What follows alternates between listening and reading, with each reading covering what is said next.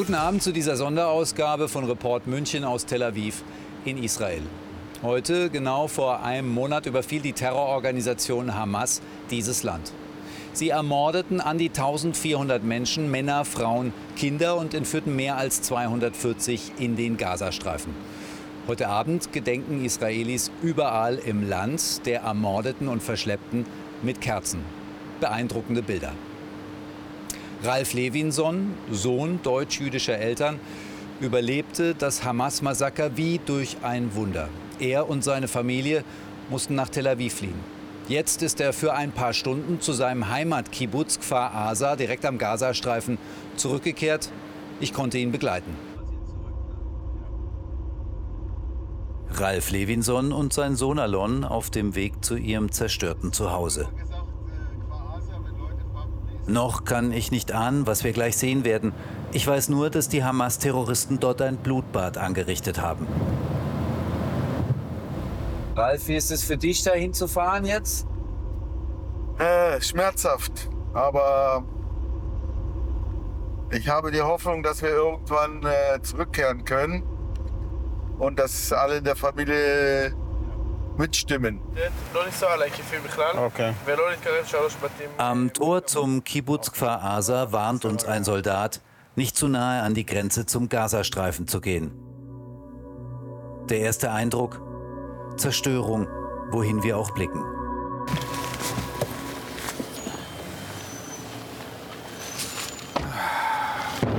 Im Hintergrund hören wir eine Panzerhaubitze. Das sind Panzerspuren. Neben dem Kibbutz hat die israelische Armee eine Stellung. Die schießen von hier Richtung. Das ist. Artillerie, israelische Artillerie, ja. Das war dein Haus, Ralf, ja? Levinson auf Hebräisch. Das ist mein Nachbar Kotler. Leider kein Strom. Wohnung ist fast unbeschadet. Wir haben also keine, keine Terroristen sind hier eingedrungen in die Wohnung. Wie kannst du dir das erklären, warum die hier nicht reingekommen sind? Wir haben es nicht geschafft, in alle Wohnungen zu kommen. Also auch in die Nachbarn auf, beiden, auf der Seite nicht, auf dieser Seite schon. Warum? So haben sie es ausgesucht. Schießlöcher in der Küche, haben von draußen wahrscheinlich reingeschossen, nicht von innen. Und hier habt ihr euch versteckt, oder was? Hier haben wir uns verbunkert, Wie viele Stunden wart ihr hier drin? um die 24 Stunden. Ohne rauszugehen? Meine Frau ist mal rausgegangen, ich bin auch mal rausgegangen, weil wir nicht verstanden haben, wie gefährlich das ist. Ja, aber fast immer hier und zum Teil auch mit der Tür offen, damit wir mit, Händen, mit äh, kommunizieren, Kommunik- Kommunikation hatten. Aber es war dumm, weil wir nicht verstanden haben, wie gefährlich das war. Während sich Ralf und seine Frau verstecken, wüten die Hamas-Terroristen im Kibbutz. Auch Ralfs Sohn und seine Tochter leben mit ihren Kindern in Kfar Asa. Stundenlanges Bangen. Sind die Kinder noch am Leben? Wie viele Tote gibt es im Kibbutz?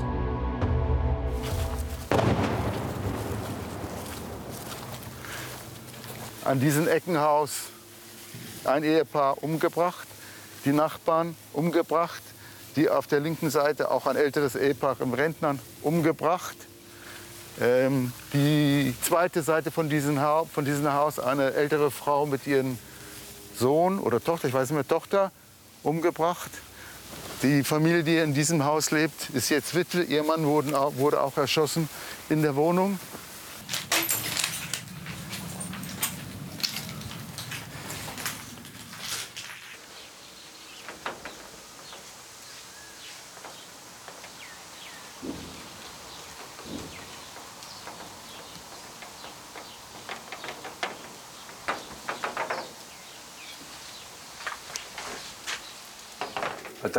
Du bist hier aufgewachsen. Ich kam hierher, als ich ein Jahr alt war. Ich bin hier aufgewachsen. Heute bin ich 45 Jahre alt. Kannst du dir vorstellen, wieder hier zu leben? Ich würde gerne Ja sagen, dass ich hierher zurückkehren kann, aber ich glaube, es wird wohl nicht passieren. Ich schaue Richtung Gazastreifen. Dort tobt jetzt ein furchtbarer Krieg mit vielen zivilen palästinensischen Opfern. Der Kibbutz ist militärisches Sperrgebiet. Arie Schalika wuchs in Berlin auf. Er hat uns den Zugang zu Kfar Asa ermöglicht. Ich möchte von ihm wissen, was ist hier passiert? Ein Massaker oder ein Pogrom, äh, ein Verbrechen gegen die Menschlichkeit, weil was hier passiert ist, das sehen wir sowohl in diesem Kibbutz als in vielen anderen Kibbutzen hier um den Gazastreifen herum. Hier wurden Menschen auf bestialische Weise abgeschlachtet. Ganz gleich, ob es äh, Juden, Beduinen, Thailänder waren, ob es Alte oder Junge waren, ob es Frauen waren, Kinder waren, Babys waren. Menschen wurden verbrannt, enthauptet, zerstückelt. Und das äh, habe ich so äh, in meinem Leben nicht äh, gesehen. Ich, ich kenne derartige Beschreibungen eigentlich nur aus dem Holocaust.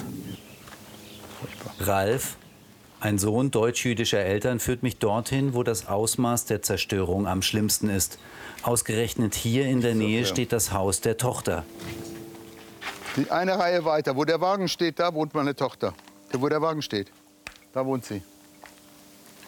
Ich war schon der Meinung, dass meine Tochter nicht mehr im Leben ist. Nach so vielen Stunden, wo wir nichts gehört haben und wo wir schon befreit waren und immer noch nichts gehört haben. Und dann die große Freude kam, das Telefongespräch. Nach so und so vielen Stunden. Ralfs Familie hat wie durch ein Wunder überlebt. Doch die Hamas habe 17 Menschen aus dem Kibbutz verschleppt und Dutzende ermordet, erzählt er. Blutbeschmierte Sofa.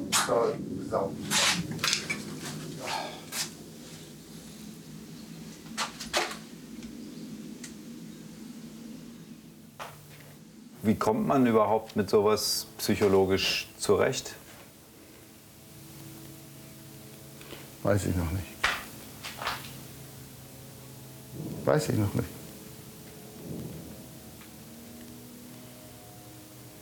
Bei mir ist jetzt Melody Sorarewitsch. Sie ist in München aufgewachsen. Sie wohnt inzwischen in Tel Aviv und sie hat sich in den letzten Wochen ganz intensiv ehrenamtlich um die Angehörigen von deutschen Geiseln gekümmert. Sie war deshalb auch in Berlin bei Bundespräsident Steinmeier. Frau Sucharewitsch, Gibt es etwas Neues zu den Geiseln? Ähm, gibt es Hoffnung?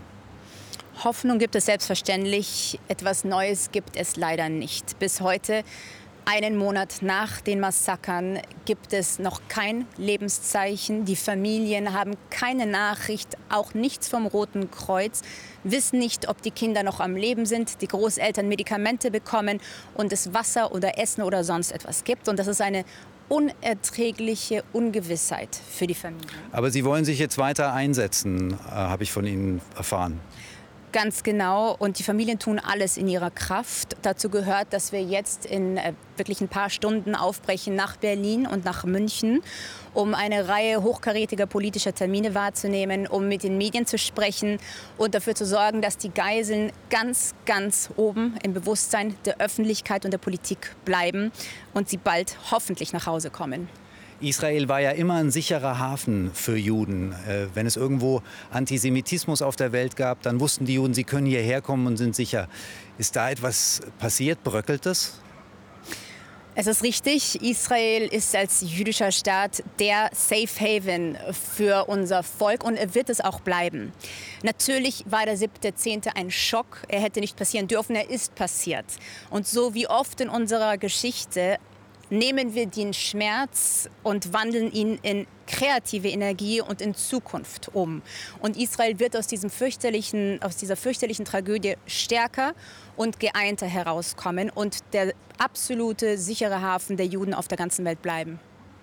Wir sehen auch die dramatischen Bilder aus dem Gazastreifen. Dort sterben jetzt auch Zivilisten, Frauen und Kinder. Gibt es hier in Israel dafür auch Mitgefühl, Empathie? Nimmt man das hier auch wahr?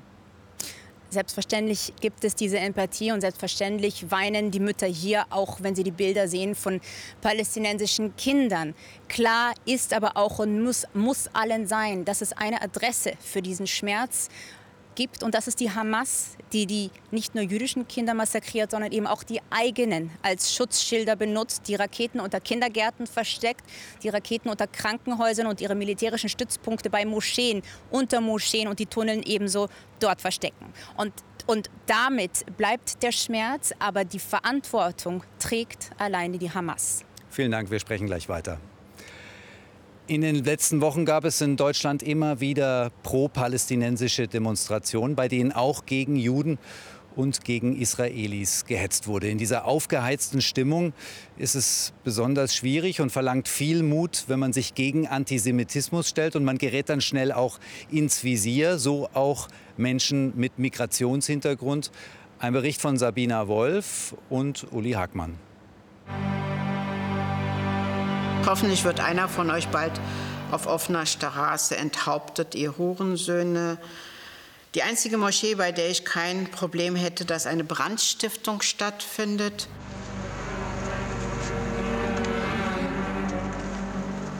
Mein Name ist Seydan Atish. Ich bin Rechtsanwältin, Buchautorin und Gründerin einer liberalen Moschee. Parallel zu dem Krieg gegen Israel und unserer Positionierung als liberale Moschee auf Seiten Israels kam hinzu, dass wir erfahren haben, dass eine Gruppe von Islamisten einen Anschlag geplant haben gegen unsere Moschee. Und ich habe die Entscheidung getroffen, dass wir vorübergehend den offenen Betrieb einstellen.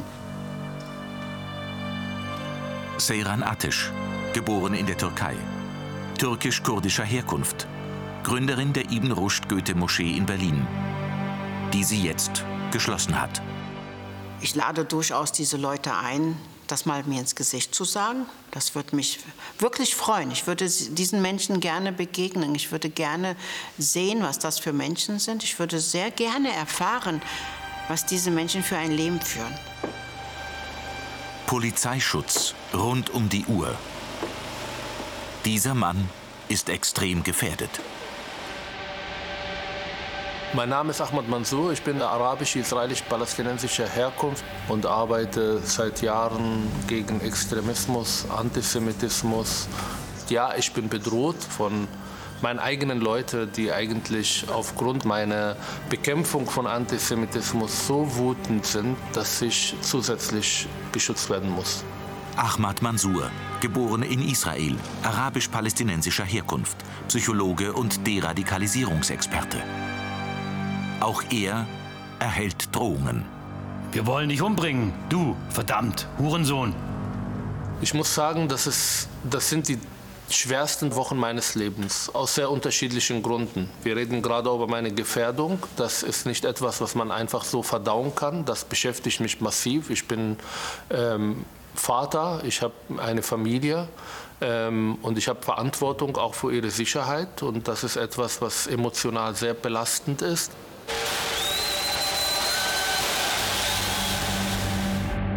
Mein Name ist Düsen Tekal.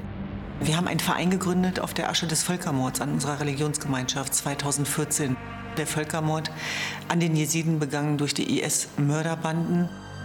Ich hätte nie für möglich gehalten, dass mir die Solidarität äh, entzogen wird als Menschenrechtsaktivistin, weil ich mich gegen Antisemitismus und für jüdisches Leben ausspreche. Deswegen war ich ziemlich geschockt über die Wucht der Bedrohung, die mich erreicht hat. Und leider Gottes sind auch Morddrohungen dazwischen. Düsen Tekal, geboren in Deutschland, kurdisch-jesidischer Herkunft, gründet eine Menschenrechtsorganisation nach dem Völkermord des IS an den Jesiden. Sie erhält solche Nachrichten. Ich spucke auf deine jesidische Visage, du Teufelanbeterin. Auslöser für die jüngste Hasswelle, ihr Auftritt bei der Solidaritätsveranstaltung für Israel am 20. Oktober in Berlin. Es geht um die Bekämpfung von israelbezogenem Antisemitismus, linkem und rechtsextremem. Und da darf und kann es keine Ausreden geben. Dabei erwähnt sie ausdrücklich auch das Leid der Zivilbevölkerung in Gaza.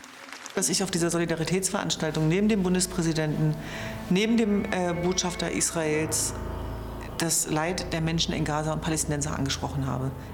Dass ich dann im Nachhinein, ausgerechnet ich dann, angegriffen werde, obwohl ich sozusagen eine der wenigen war, die das auch gesagt hat, entbehrt ja jeglicher Grundlage. Das heißt, wir leben in Zeiten, wo es gar nicht mehr darum geht, was du sagst, sondern was daraus gemacht wird. Ich habe ja sofort auch mitbekommen, wie andere, als die Hamas Israel angegriffen hat, wie in Deutschland gefeiert wurde. Und mir fehlen eigentlich die Wörter, um die, diese bestialische Tat zu beschreiben. Und dass Menschen das gefeiert haben, das hat mir sehr wehgetan. Es, es nimmt mir den Atem. Die Lüge türkische Staatsfehler. Weg hier! Die Mörder! Meine Familie ist gerade bombardiert! Ich sage es nochmal, ich habe überhaupt kein Problem, dass die Leute auf der Straße gehen und für Gaza, für Palästina sind. Man merkt, dass diese Menschen sehr emotionalisiert. Und da sollten wir uns die Frage stellen, was haben sie dann zu Hause angeschaut, bevor sie auf der Straße gegangen sind? Hamas hat ein massives Interesse, auch die europäischen Städte zu aktivieren. Sie haben in sozialen Medien eine Tsunami ausgelöst an Fake News, an emotionalisierten Bildern.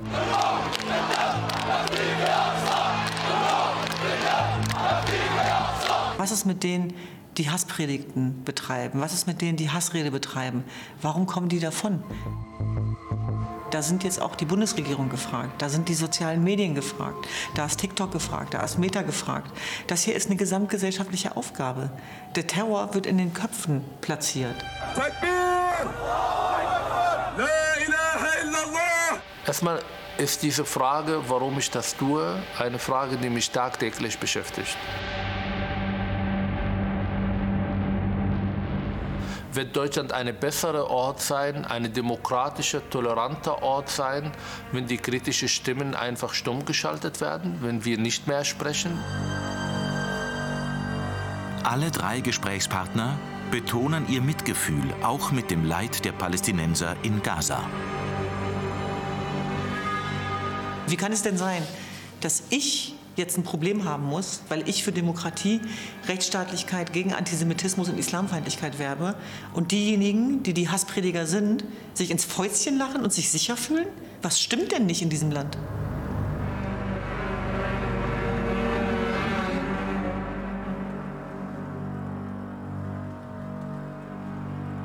Frau Sucharewitsch, was sagt man in Israel zu diesen pro-palästinensischen Demonstrationen in Deutschland?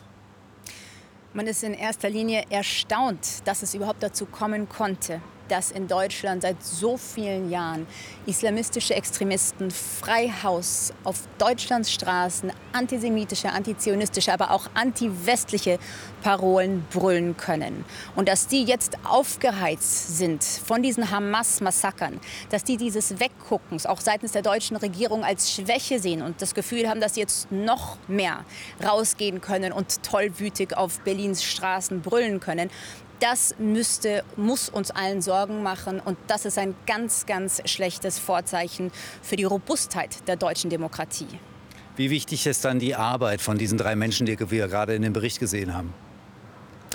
Ahmed Mansour Düsentekal und Seran Atesh sind ein Segen für Deutschland und für Deutschlands Demokratie.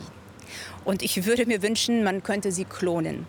Ihre Arbeit ist immens, immens wichtig. Das, was Sie tun, fordert nicht nur viel Courage, sondern auch eine im Falle von Ahmed zum Beispiel eine sozio-intellektuelle Emanzipierung von der Welt, aus der er eigentlich kam, um zu verstehen, wie er zu einem richtig konstruktiven Teil der deutschen Demokratie werden kann und diese auch schützt durch seine so immens wichtige Arbeit. Ich würde mir für alle drei wünschen, dass sie keine Personenschützer brauchen, um durch Berlins Straßen zu laufen. Und an dem Tag, an dem diese Personenschützer nicht mehr gebraucht werden, hören wir alle auf, uns Sorgen um Deutschland zu machen. Vielen Dank. Neben dem Nahostkonflikt, neben dem Krieg hier in Israel ist Migration eines der wichtigen Themen zurzeit in Deutschland. Offenbar missbraucht der russische Präsident Putin Flüchtlinge als Waffe, um Deutschland zu destabilisieren. Mit Videos wie diesen werben Schlepper Migranten an.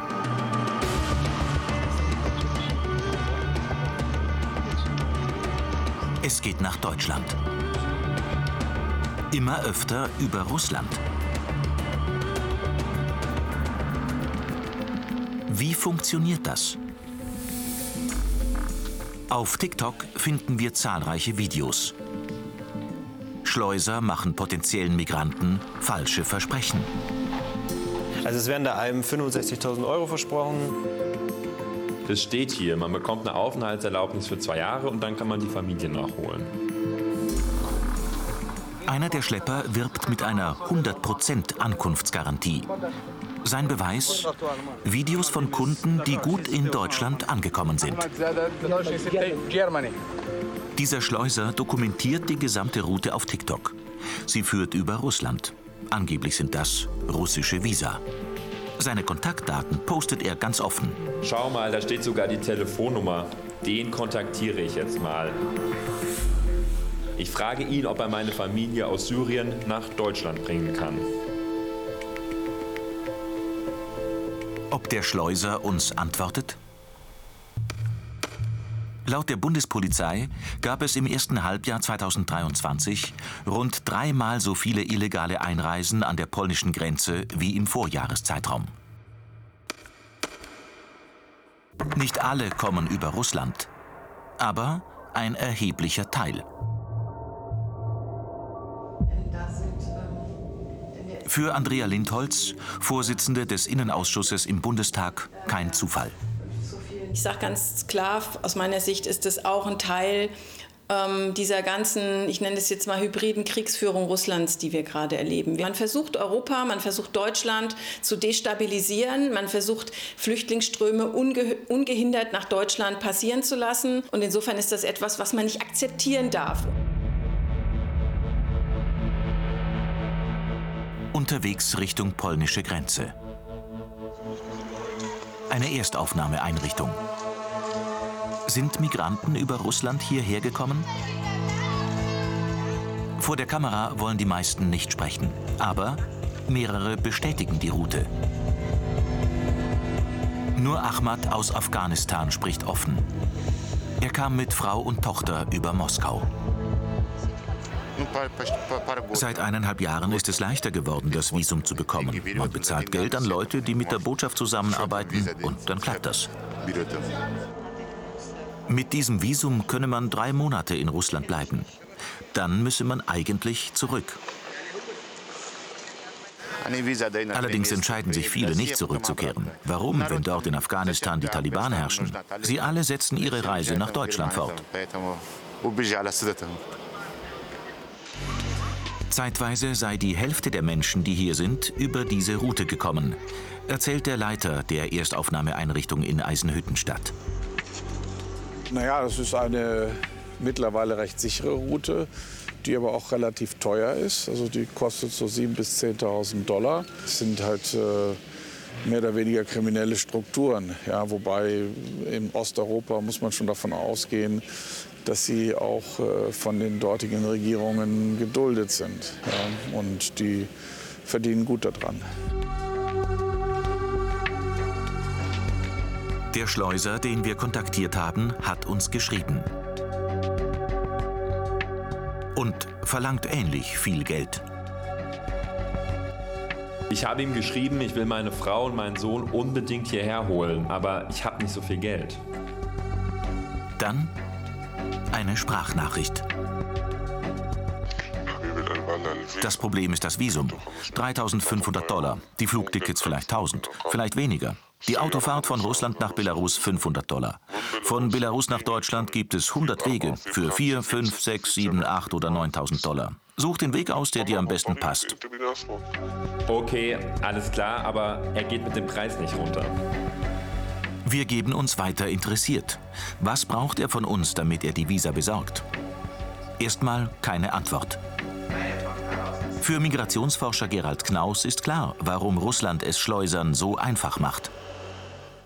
Putin versucht, Parteien wie die AfD zu stärken, indem er in der Ukraine einen Krieg führt, der dazu führt, dass Millionen fliehen müssen und indem er Menschen anlockt, Visa vergibt, aber das die Visavergabe ist ja nur der erste Schritt. Es ist ja das Anlocken, das Erklären, das Tolerieren von Schleusern, die zum Teil staatlich unterstützt werden, um diese Menschen dann an die europäische Außengrenze zu bringen und zu sagen, ihr müsst da, ihr könnt da rüber.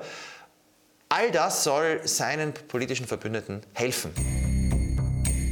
Ein internes Papier zeigt, schon 2021 warnte das Bundesinnenministerium, indem hybride Akteure beispielsweise eine umfangreiche, scheinbar unkontrollierte Migration begünstigen, zielen sie auf eine Überforderung der Zielstaaten ab. Die Werbevideos der Schlepper zeigen wir auch Andrea Lindholz. Russland lasse die Schleuser gewähren. Das ist eine Beihilfe zur Schleusung und ich finde, ich muss da was dagegen tun und ich kann das nicht einfach laufen lassen. Und da müsste die Bundesregierung auch hier genauso sagen, auf welchen Weg kommen die, mit welchen Fluggesellschaften. Ähm, und wir beantragen in Europa wieder, dass es dann eben für diese Fluggesellschaften keine Start- und Landeerlaubnis gibt. So einen Druck hat die Bundesregierung schon einmal auf die Türkei ausgeübt, als von dort besonders viele Flüchtlinge kamen. Gestern Abend Flüchtlingsgipfel im Kanzleramt. Wir wollen beim Bundeskanzler nachfragen. Um 3 Uhr nachts bekommen wir eine Antwort. Welche Maßnahmen erwägt die Bundesregierung gegen die Schleusung über Russland? Man wird immer wieder ganz konkret neu reagieren müssen auf ganz konkret veränderte Situationen. Es gibt nicht das eine Schema, über das man alle Herausforderungen bewältigen kann, die uns in dieser Frage begegnen. Und deshalb wird in dem Augenblick, in dem solche Routen über russische Flughäfen, dann Einreise, vielleicht über Orte, die visafreien Zugang ermöglichen und dann irreguläre Weiterreise äh, auftreten, da konkret mit umgehen müssen, das ganze Setting der Instrumente nutzen müssen, das wir haben. Derweil läuft das Geschäft der Schlepper weiter. Uns erreicht eine neue Sprachnachricht. Jetzt wird's spannend. Hallo mein Bruder, schick mir bitte Fotos von den Reisepässen. Wo sind sie? In Syrien oder im Libanon?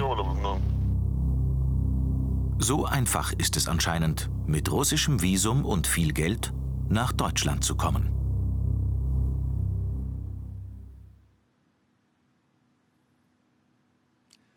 Und jetzt, und jetzt kommen wir zu den Tagesthemen mit Ingo Zamparoni.